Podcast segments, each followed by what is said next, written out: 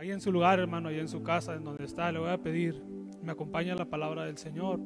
En Mateo capítulo 8, versículos del 5 al 13, vamos a leer. Quiero pedir, hermano, con todo mi corazón, preste un poquito de atención a este mensaje, no voy a tardar mucho, eh, a lo mejor unos 30 minutos, pero estoy seguro que en el tiempo que podemos estar aquí, en el tiempo que podamos escuchar la palabra de Dios, Dios quiere hablar a nuestros corazones. Así que quite toda distracción, todo aquello que le pueda distraer en, su hogar, en sus redes sociales y permita que el Señor pueda hablar a nuestros corazones en esta tarde como Él lo desea. Eh, es Mateo capítulo 8, versículos 5 al 13 y me permito leerlo en el nombre del Padre, del Hijo y del Espíritu Santo. Entrando Jesús a Capernaum, vino a él un centurión rogándole y diciendo, Señor, mi criado está postrado en casa paralítico y gravemente atormentado. Y Jesús le dijo, yo iré y le sanaré. Respondiendo el centurión y dijo, Señor, no soy digno de que entres bajo mi techo, solamente di la palabra y mi criado sanará. Porque también yo soy hombre bajo autoridad y tengo bajo mis órdenes soldados y digo a este, ve y va, y al otro ven y viene y a mi siervo, haz esto y lo hace. Al oírlo Jesús se maravilló y dijo a los que le seguían, de cierto os digo que ni aún en Israel he hallado tanta fe. Y, y, os digo que vendrán muchos del oriente y del occidente y se sentarán con Abraham e Isaac y Jacob en el reino de los cielos. Mas los hijos del reino serán echados a las tinieblas de afuera. Allí será el lloro y el crujir de dientes. Entonces Jesús dijo al centurión, ve y como creíste, te sea hecho. Y, su criado fue sanado en aquella misma hora. Vamos a orar, hermanos, ahí en su lugar. Permita que oremos un momento por la palabra de Dios, por lo que Él quiere hablar a nuestras vidas. Dios, te damos muchísimas gracias, Señor. De verdad, Señor, estamos agradecidos contigo porque hasta aquí nos has ayudado, Señor. A pesar de las circunstancias, a pesar de la situación, tú sigues siendo fiel con nosotros, Señor. Estamos aquí, Señor, reunidos, cada uno en nuestros hogares, Señor, encendiendo una luz, levantando un altar, Señor, a tu presencia, un altar de adoración, anhelando, Padre, que seas tú hablando a nuestros corazones. Quizás no estamos en tu casa, Señor, pero sabemos que tu omnipresencia, Señor, nos cubre en el lugar en donde estamos. Señor, sé tú hablando, Señor, sé tú hablando a través de mi vida. Quita todo lo que estorbe, Señor, y sé tú impartiendo este mensaje, Señor, a cada uno de los corazones. Permítenos guardarlo, Señor. Permítenos atesorarlo. Un mensaje de esperanza, un mensaje de fortaleza, Señor. Un mensaje, Señor, que taladre nuestros corazones y que quede grabado, Señor, en estos momentos tan complicados. Sé tú obrando, Señor, en cada uno de los que estamos en nuestros hogares. Sé tú obrando, Señor, en cada uno de los que estamos en casa. Sé tú obrando, Señor, en medio de las dificultades que se puedan presentar a nuestras vidas. Y sé tú bendiciendo esta palabra, Señor. Este mensaje, en el nombre de Jesús. Amén y amén. Eh, hermanos, este pasaje que leíamos para mí tiene uno de los milagros que más llaman mi atención. En la mayoría de los milagros Jesús se encontraba presente en la situación. Cuando Jesús sanó a la suegra de Pedro, Jesús entró a la casa de, de Pedro. Cuando Jesús calmó la tempestad, Jesús estaba en la escena. Cuando Jesús multiplicó los panes y los peces, Jesús aparecía en escena. Cuando Jesús sanaba a los leprosos, Jesús estaba ahí tocando, quizás. Jesús estaba ahí dando la palabra directamente en la escena. Pero este mensaje, esta, este milagro me parece un tanto peculiar porque puedo ver que en este milagro Jesús obra a distancia. No fue necesario que Él entrara a la casa del criado. No fue necesario que Él impusiera sus manos sobre aquella persona que estaba en dificultad. No fue necesario que Jesús se encontrara en la misma escena en la que estaba aquella persona postrada, paralítica y atormentada. Es por eso, hermano, que a mí me llena de satisfacción y me llena de alegría y me llena de asombro ver cómo desde el principio Jesús en su ministerio nos enseñaba que no era necesario estar, que con una sola palabra Dios puede cambiar nuestra situación que con una sola palabra los ángeles obedecen, que con una sola palabra dicha por Él las circunstancias cambian. Y esto es lo que me resulta a mí importante y me resulta atractivo de este pasaje. El ver que en toda la mayoría de los milagros Jesús estaba presente. Jesús estaba ahí, imponía sus manos, daba la palabra y aparecía en la escena. Pero en este milagro en particular, Jesús obraba a distancia. Y es por eso, hermano, que le quiero hablar un sermón titulado El kilómetro más corto. En estos tiempos de distanciamiento social nos hemos visto divididos o nos hemos visto separados por aquella distancia.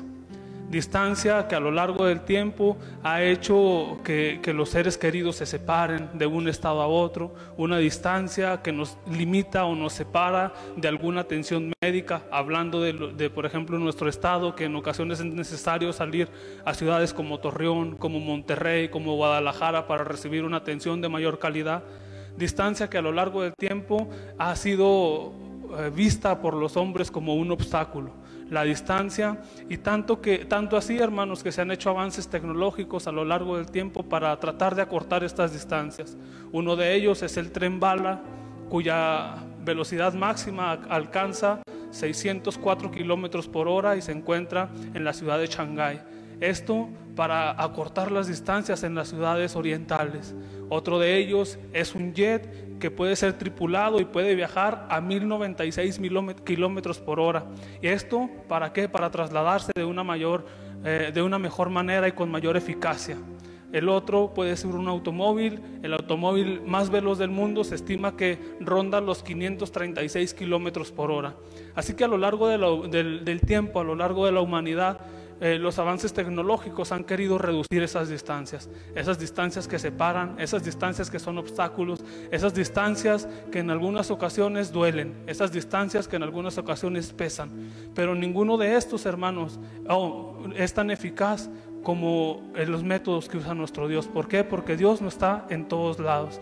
No importa, hermanos, si hoy oramos desde Durango, oramos por una persona de Ciudad de México y en ese momento la persona puede ser sanada. ¿Por qué? Por el, por el poder de nuestro Dios.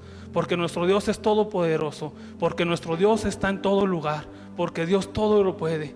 Incluso si quisiéramos ir en el tren bala de aquí a la Ciudad de México, tardaríamos aproximadamente una hora pasadita. Si quisiéramos ir en un jet, tardaríamos menos de una hora. Y si quisiéramos ir en un carro, tardaríamos, en el carro más veloz, tardaríamos aproximadamente dos horas sin contar las paradas, sin contar las curvas o todo lo que pudiera acontecer. Incluso en estos momentos, las redes sociales nos ofrecen una corta distancia pero en estos momentos, hermanos, estamos limitados.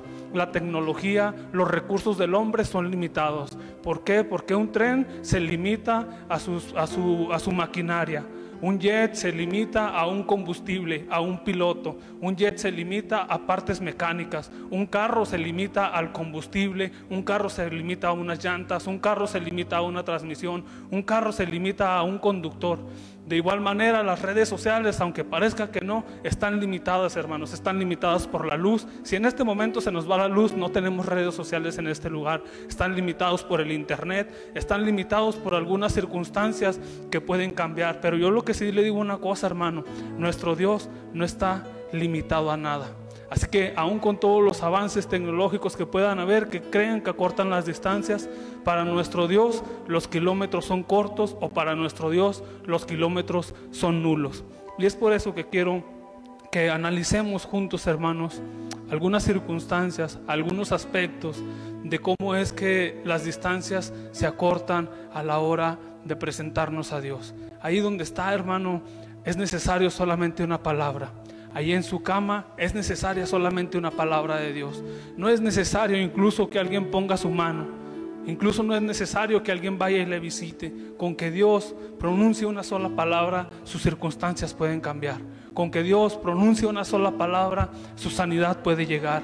Con que Dios pronuncie una sola palabra, el trabajo puede llegar con que Dios pronuncie una sola palabra, la bendición puede tocar a la puerta de su hogar. Nuestro Dios no está limitado ni por los kilómetros, ni por los materiales. Ahí en donde está, aunque usted esté en lo más profundo de su hogar, ahí está Dios abrazándole. Ahí Dios puede hacer una obra. Ahí Dios puede cambiar. Ahí Dios puede transformar. Ahí Dios puede, hermano, hacer la diferencia en su vida.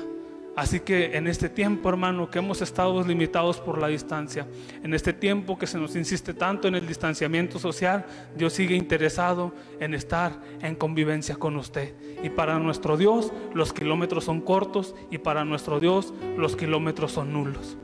Acompáñame, hermano, a analizar a la luz de la Biblia algunos aspectos que a mí me parecen bastante interesantes en esta historia. En primera el primer aspecto que yo puedo ver en esta historia lo veo en la vida de aquel centurión romano. Veo que el centurión fue, fue movido por la necesidad.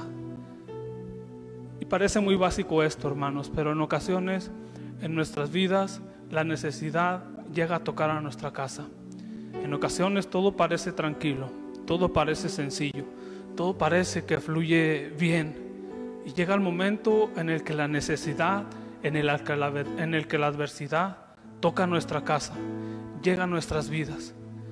Y nosotros como personas y como creyentes, hermanos, tenemos dos opciones. La primera es quedarnos acostados en casa viendo el diagnóstico, viendo la adversidad. Es quedarnos sentados, atónitos, ante lo que está sucediendo. Algunos de nosotros reaccionamos de esta manera. Llega el diagnóstico desfavorable y lo único que hacemos es quedar atónitos, es quedar inmóviles ante las circunstancias. La circunstancia pega con gran fuerza a nuestro hogar que en ocasiones nos mantiene inmóviles. Y nosotros tenemos dos opciones, hermanos. Ser de ese tipo de personas que ante la circunstancia, que ante la adversidad se mantienen inmóviles o ser del tipo de personas como el centurión. Aquella persona llegó el momento en el que la adversidad golpeó a su casa, golpeó a su puerta, llegó a su criado, el criado estaba paralítico. Y esta persona en lugar de ver el diagnóstico, en lugar de quedarse esperando y diciendo, pues bueno, esperemos a que muera, esperemos a ver qué pasa, a ver si alguien puede hacer algo. Esta persona en lugar de quedarse sentada, hermanos, viendo el diagnóstico, viendo la dificultad y lamentándose sobre la circunstancia, decidió tomar una acción. El centurión no se quedó en casa. El centurión, en primer lugar, cuando la adversidad golpea a su casa, él hace algo importante. La necesidad lo mueve a buscar a Jesús. Así que hermano, usted tiene dos opciones. Cuando la adversidad golpea nuestro hogar, cuando la adversidad golpea nuestra casa, podemos quedarnos inmóviles o podemos tomar la acción de correr a buscar a Jesús. El centurión había escuchado hablar de Jesús. En Capernaum Jesús había hecho varios milagros. Incluso en el pasaje paralelo de Lucas, la Biblia nos dice que el centurión incluso había mandado construir una sinagoga para que los judíos pudieran adorar a Dios. Así que en cierta manera el centurión conocía lo que, lo que era Jesús. En cierta manera el centurión le conocía un poco. Y el centurión sabía que Jesús podía hacer la diferencia. El centurión comprendía que Jesús podía marcar una diferencia en la adversidad. El centurión, aunque poco lo sabía, pero estaba convencido de que Jesús podía hacer algo. Quizás por su posición en el ejército romano, él pudo tener acceso a los mejores doctores. Quizás él pudo tener acceso a, privilegios. Quizás debido a su posición él pudo tener algunos privilegios, pero él entendía y él sabía y él había escuchado que en Jesús las cosas eran diferentes, que había un Jesús que caminaba, que el reino de los cielos lo había acercado a la tierra y que las circunstancias podían cambiar, que la enfermedad podía cesar, que el atormento que su criado estaba pasando podía eliminarse con solo la palabra de Jesús.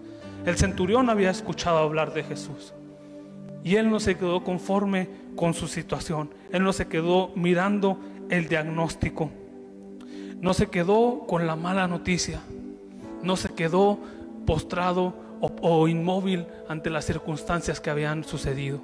Él sabía que si podía acceder a Jesús, que si le podía encontrar, entonces las circunstancias podían ser diferentes. Hermanos, el centurión fue movido a una acción.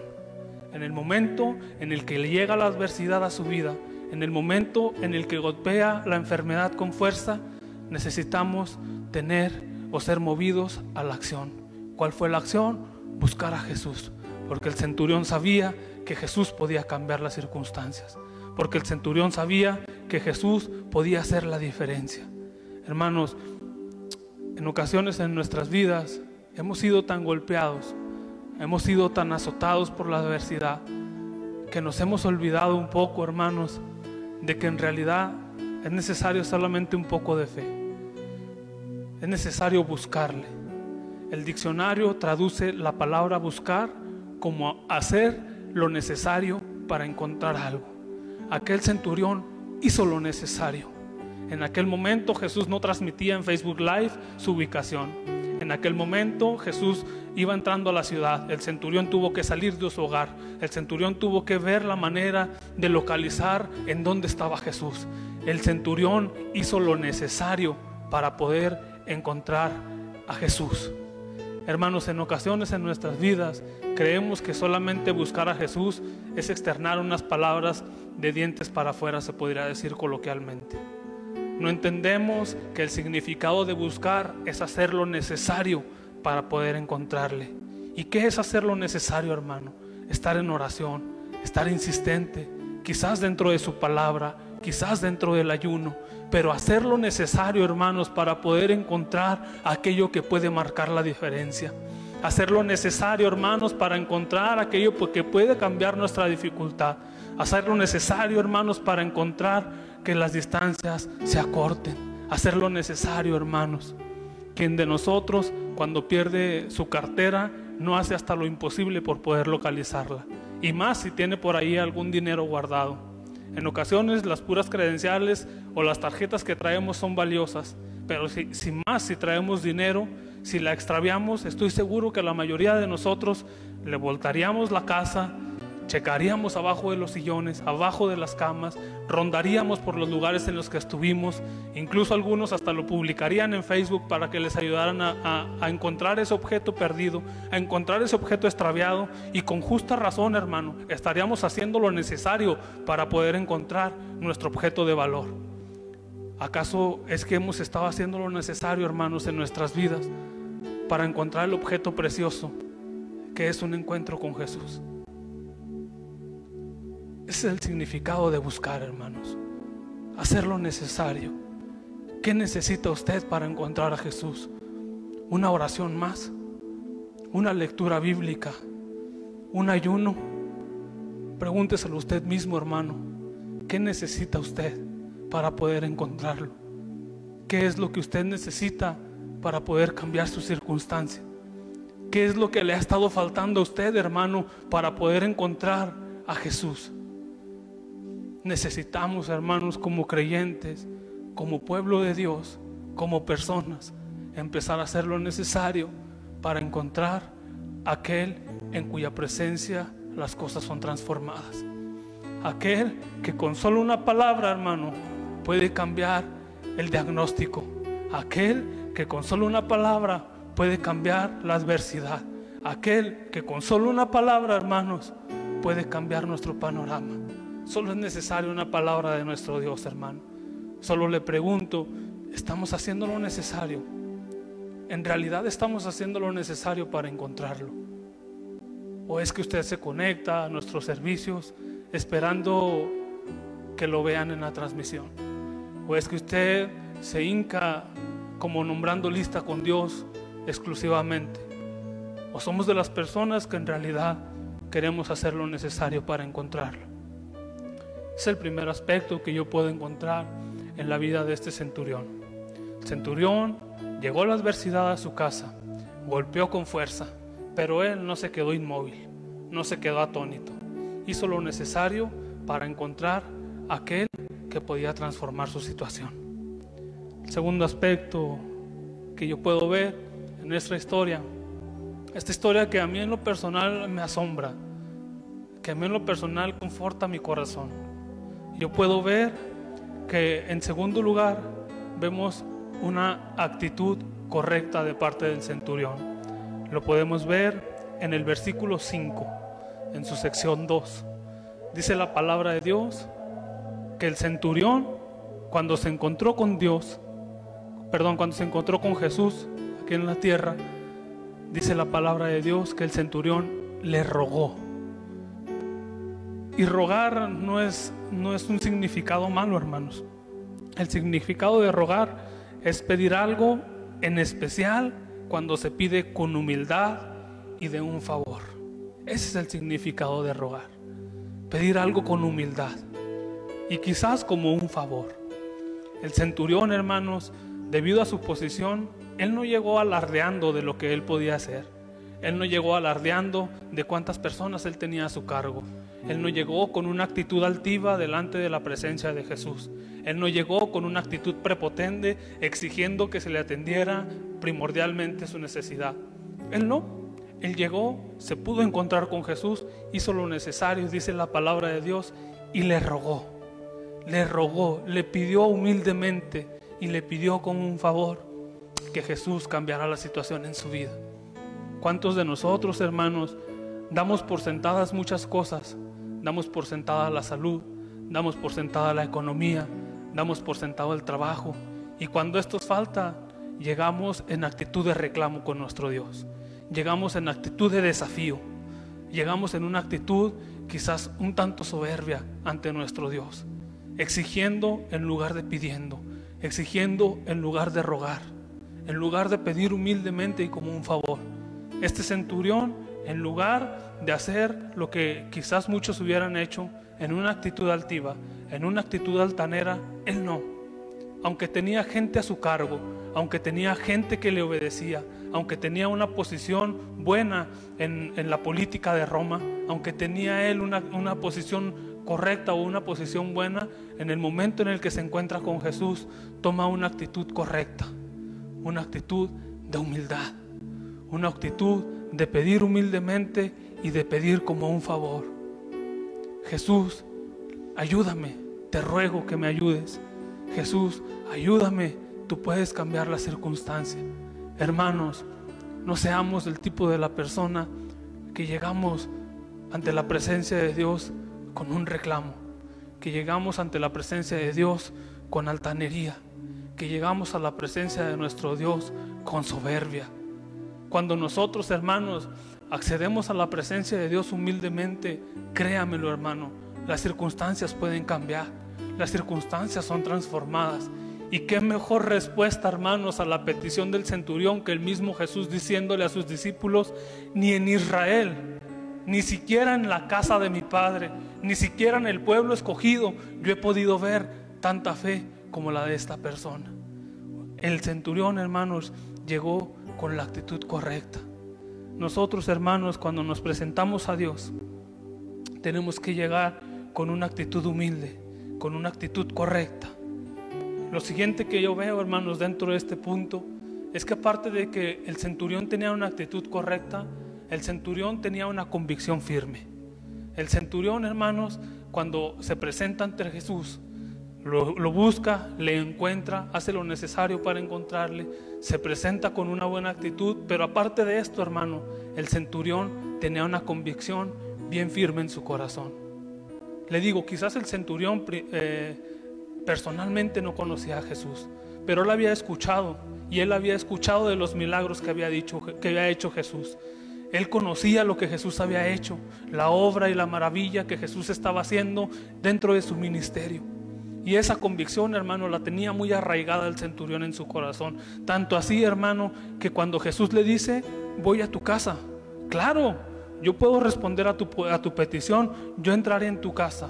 Parafraseando nuestro pasaje, el centurión dice, Señor, no es necesario. Yo también soy un hombre bajo autoridad. Y yo también tengo en mi autoridad a varios soldados. Y yo sé que yo si le digo a mi soldado, ve, él va. Y si le digo, ven, él viene. Y si le digo a alguien, haz esto, Él lo hace. Estaba dándole, hermanos, un grado de autoridad a nuestro Jesús. Él sabía y él estaba completamente convencido que Jesús podía operar incluso sin estar dentro de casa. Él sabía que Jesús podría sanar incluso sin estar en el mismo techo de su criado.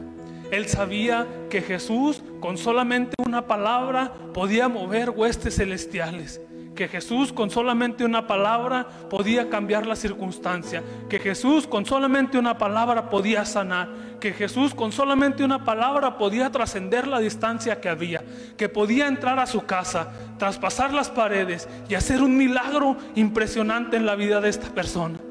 Él estaba completamente convencido que con solo la palabra de Jesús las circunstancias cambiaban. Hermano, así que cuando nos acerquemos delante de la presencia del Señor, además de estar con una actitud humilde, entremos con la convicción de que tenemos un Dios que en realidad es todopoderoso, de que tenemos un Dios que para Él nada es posible, de que tenemos un Dios que no importa las distancias, que no importa el diagnóstico, que no importa lo que estemos atravesando, Él con solamente una palabra puede cambiar la circunstancia. Se acercó con una convicción dentro de su corazón. ¿Cuántos de nosotros, hermanos, tenemos esa convicción firme en nuestro corazón? ¿Cuántos de nosotros tenemos esa convicción tan arraigada? de saber que incluso aunque Jesús no toque, Jesús puede cambiarlo con una sola palabra. En ocasiones, hermanos, como iglesia, como pueblo de Dios, somos los que menos creemos. Y lo vemos claro en este pasaje. Jesús le dice a sus discípulos, voltea y los ve hacia atrás, y les dice, de cierto les digo, que vendrán del oriente y del occidente, y de la casa de mi Padre algunos quedarán fuera del reino de Dios. En ocasiones, hermanos, creen más las personas que están afuera de la iglesia que nosotros. Creen más ellos en el poder de nuestro Dios que nosotros mismos. Es increíble cómo el pueblo de Dios ha limitado tanto el obrar de Jesús, el obrar de Dios dentro de nuestras vidas.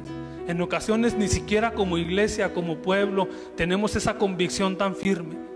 Y en ocasiones incluso hay gente que pudiera tener una convicción más firme sin estar dentro de la iglesia. Incluso hay gente que tiene esa convicción de que Dios cambia, de que Dios obra, de que Dios hace milagros, incluso más fuerte que los que estamos en la casa del Señor.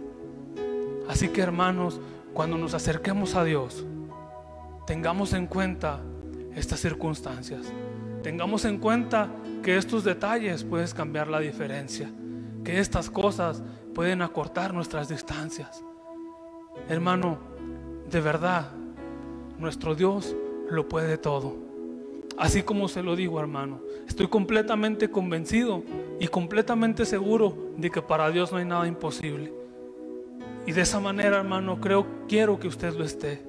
Que usted esté convencido en su corazón de que no importa el diagnóstico, de que no importa lo que esté sucediendo, de que no importa el entorno, de que no importa aquello que, que golpea la barca, con una sola palabra de nuestro Dios, las circunstancias cambian.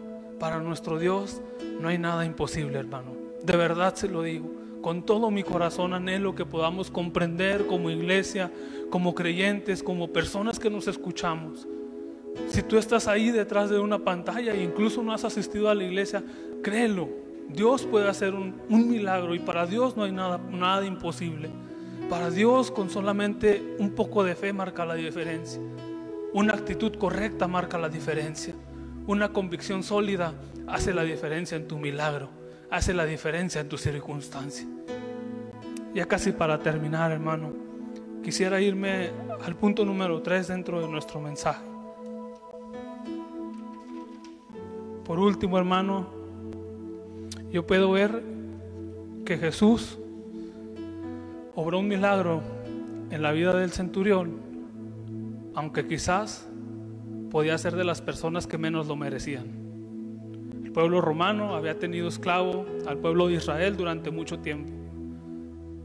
Quizás a la vista de los discípulos, a la vista de las personas que seguían a Jesús, el centurión tenía pocas posibilidades o no era el más adecuado para venir a pedir un milagro a Jesús. Quizás a la vista de la sociedad pudiera ser el menos indicado. Aunque algunos de los judíos le conocían y sabían que su corazón era piadoso, a la vista de algunos, el centurión pudiera ser la persona menos indicada para recibir un favor de Dios. Pero los puntos antes mencionados, hermanos, cambiaron la diferencia, cambiaron la circunstancia. Yo le puedo decir, hermano, que aunque usted se sienta inmerecedor, que aunque usted a la vista de los demás no merece un milagro, que quizás alguien te ha señalado y te ha dicho no mereces el favor de Dios. Que quizás alguien te ha señalado y te ha dicho tú no mereces que Dios tenga misericordia de ti por lo que has hecho. Si alguien te ha señalado, yo te aseguro, de verdad, con todo mi corazón, que Dios quiere tener un encuentro contigo. Y que no importa que no seas la persona más calificada. Y que no importa que no seas la persona más indicada a los ojos de la sociedad. Dios puede obrar un milagro en tu vida. Dios puede obrar un milagro en tu corazón. Aunque tú te sientas que no lo mereces, quizás porque no oras. Aunque tú sientas que no lo mereces, quizás porque pocas veces vienes a la iglesia.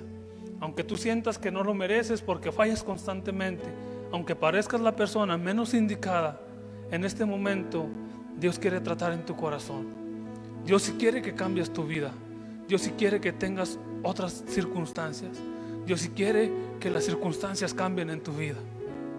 Y cuando nos acercamos a nuestro Dios, hermanos, con fe, la obra hermosa, preciosa y redentora de nuestro Jesucristo en la cruz nos hace merecedores de la gracia.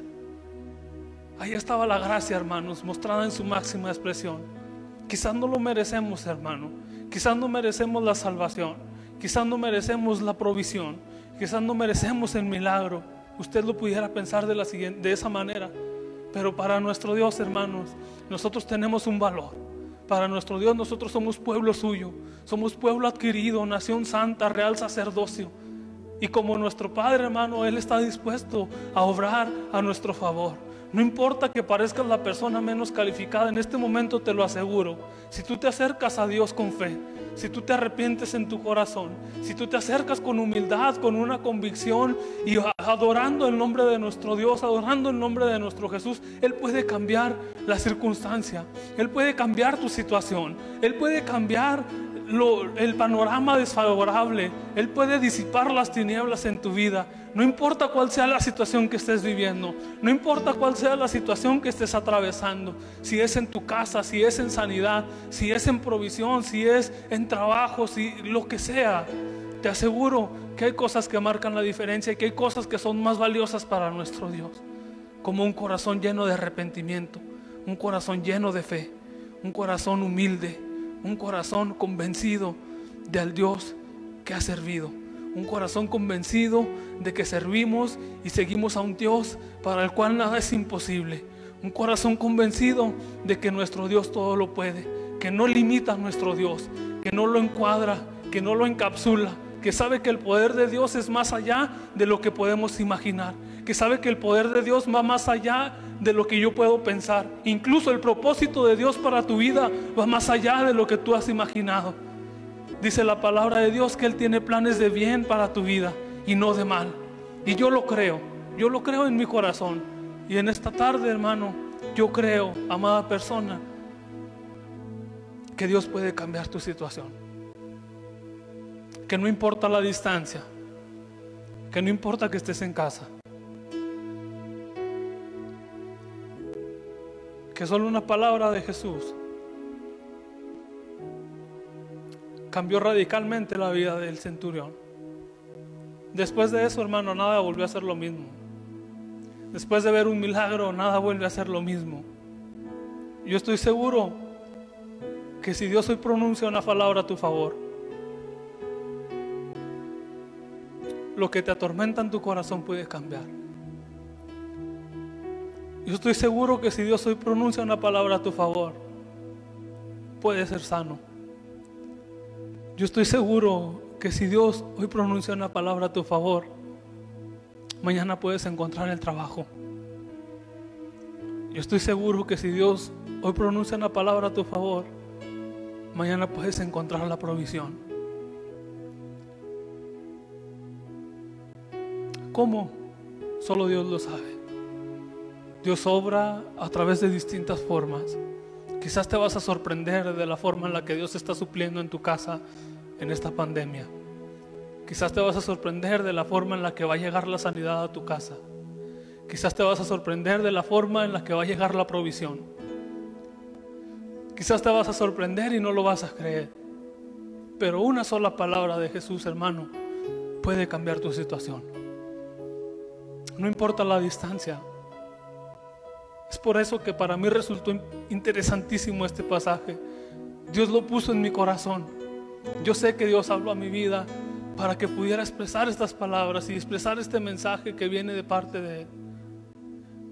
No es necesario, no era necesario que Jesús entrara a la casa del centurión. No fue necesario que Jesús impusiera sus manos.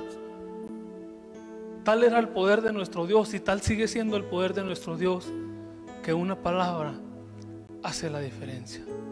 Una palabra acorta las distancias. Una, una palabra anula los kilómetros. Por eso he titulado este mensaje El kilómetro más corto. En nuestro Dios las distancias y los kilómetros quedan canceladas. Es necesario una palabra para tu milagro. Solamente una palabra hace falta para que tus circunstancias cambien. Ahí donde estás te voy a pedir, cierra tus ojos. No sé que Dios haya hablado a tu vida en esta tarde, pero sí estoy seguro de que esta tarde puede haber una diferencia. No sé qué Dios haya puesto en tu corazón a través de este mensaje, pero sí estoy seguro que si haces lo necesario para encontrar a nuestro Dios, que si te acercas con una buena actitud, que si te acercas humildemente, con una convicción en tu corazón, y clamas a nuestro Dios. Ruegas por el favor de su misericordia, por el favor de su gracia. Entonces tu circunstancia puede cambiar. Entonces tu milagro puede llegar. Es necesario solamente una palabra, no importa que estés en tu casa, no importa que estés en tu trabajo y no importa ni siquiera en el lugar en el que te encuentres en esta tarde. Una palabra de nuestro Dios, una palabra a tu favor puede cambiar las circunstancias.